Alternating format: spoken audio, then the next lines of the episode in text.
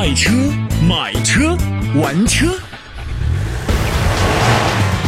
敬请关注中国第一汽车新媒体“玩车教授”。玩车教授，玩车教授。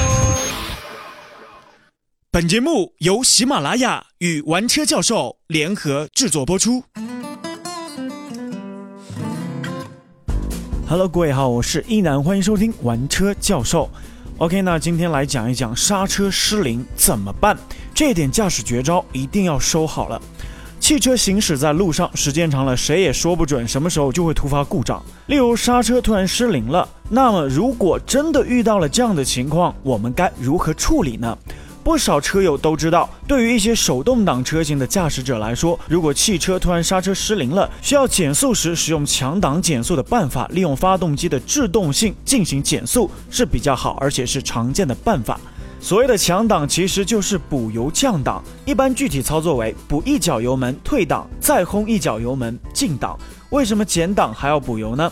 因为刹车的时候车速比较高。比如说，当时是使用五档，对应的发动机转速肯定比二档要低的很多。同样的车速，如果你用二档的话，发动机转速肯定要高于用五档时候的转速。这个时候呢，你需要通过踩油门来提高发动机的转速，以后挂入二档，松油门，用发动机制动车速。当然了，大车的变速箱同步器不是特别的先进，这个操作要求技术含量略高。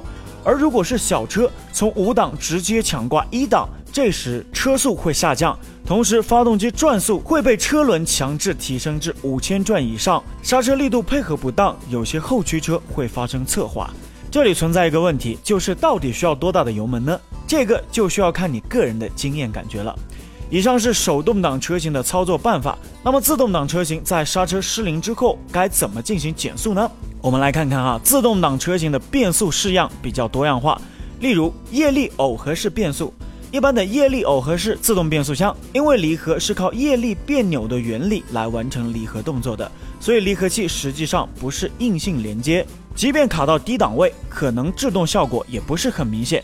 这个时候，相对好的办法就是尽量卡到 L 或者是 S 档上，让发动机最大程度的制动。好了，来看双离合式变速。无论干湿的双离合变速箱都是硬性连接离合器，双离合一般提供手动模式。如果刹车出现了热衰退，可以通过手动模式强制降档来实现发动机的制动。好了，来看无级变速箱这一类变速箱，目前采用最多的当属日系车型了。由于目前主流无级变速箱都是依靠打滑来实现无级可变速比，连接部分非硬性连接。所以最怕的是，有时厂商不再设计剩下的所谓低速档，这个就有点不好办了。但目前无级变速箱一般都有一个 L 档六七大，这个时候呢就能够充分的发挥它的作用了。另外呢，拉手刹这个事不大靠谱，拉手刹很容易导致车轮锁死，从而失去操控。加上刹车热衰退常发生在下坡的山路上，失去操控是非常非常危险的。我们具体来看一下啊，不同的车型，那八代雅阁的变速箱 D 三二一都属于限制档，可以根据你自己所需挂入相应档位进行档位降速。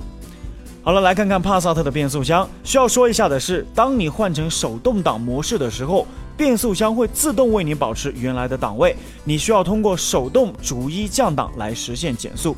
好了，再来看看骐达的变速箱，也就是无级变速。之前有说使用 L 低速档来进行减速，不过这些设计和手动变速箱上的直接硬连接所产生的制动效果肯定是没法比的。所以在觉得刹车热衰退的时候，还是赶紧停车休息一会儿会比较好，不要等到全部失灵才追悔莫及。好了，以上就是本期的玩车教授。那今天的内容来自车买买账号。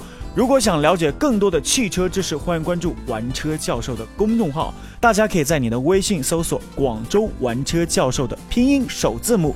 同时，如果想买车，还可以来关注“车买买”公众号。如果想听到更多一楠的节目，欢迎在喜马拉雅搜索 DJ 一楠。我是一楠，下期再见。